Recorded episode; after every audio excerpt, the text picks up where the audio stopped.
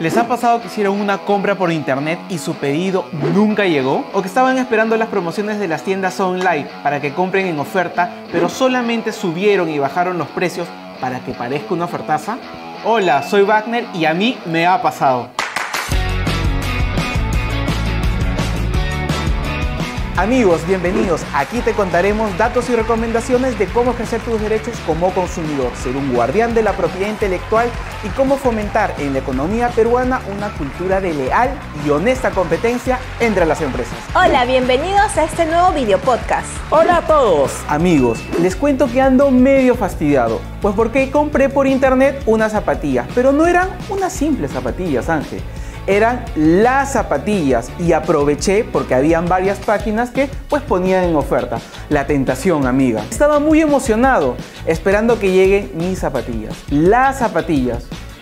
Hasta ahora no llegan, Angélica. No te lo puedo creer, pero escúchame, ¿compraste en una tienda virtual que sea formal? Así es, Ángel, pero ¿sabes qué es lo que sucede? Aún no me quieren dar solución a mi problema.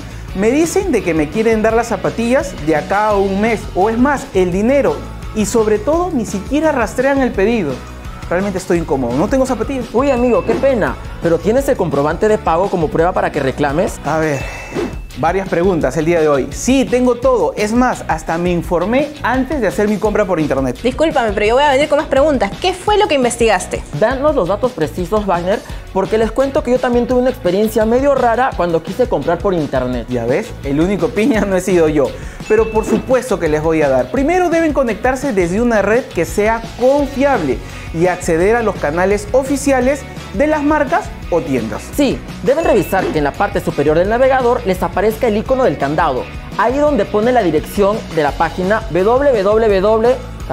Y ustedes dirán, eso es lo único. No, además es mejor realizar las compras a través de sus dispositivos electrónicos personales como celulares o desde las copos de sus hogares, pero jamás, jamás en una cabina pública pueden quedarse ahí con tus datos. Tienen toda la razón chicos en todo lo que nos están contando. Además deben poner mucho ojo, ojito, bastante para que no les carguen costos de servicios o productos que ustedes no hayan elegido o no les hayan informado previamente. Así es, hay que estar muy atentos.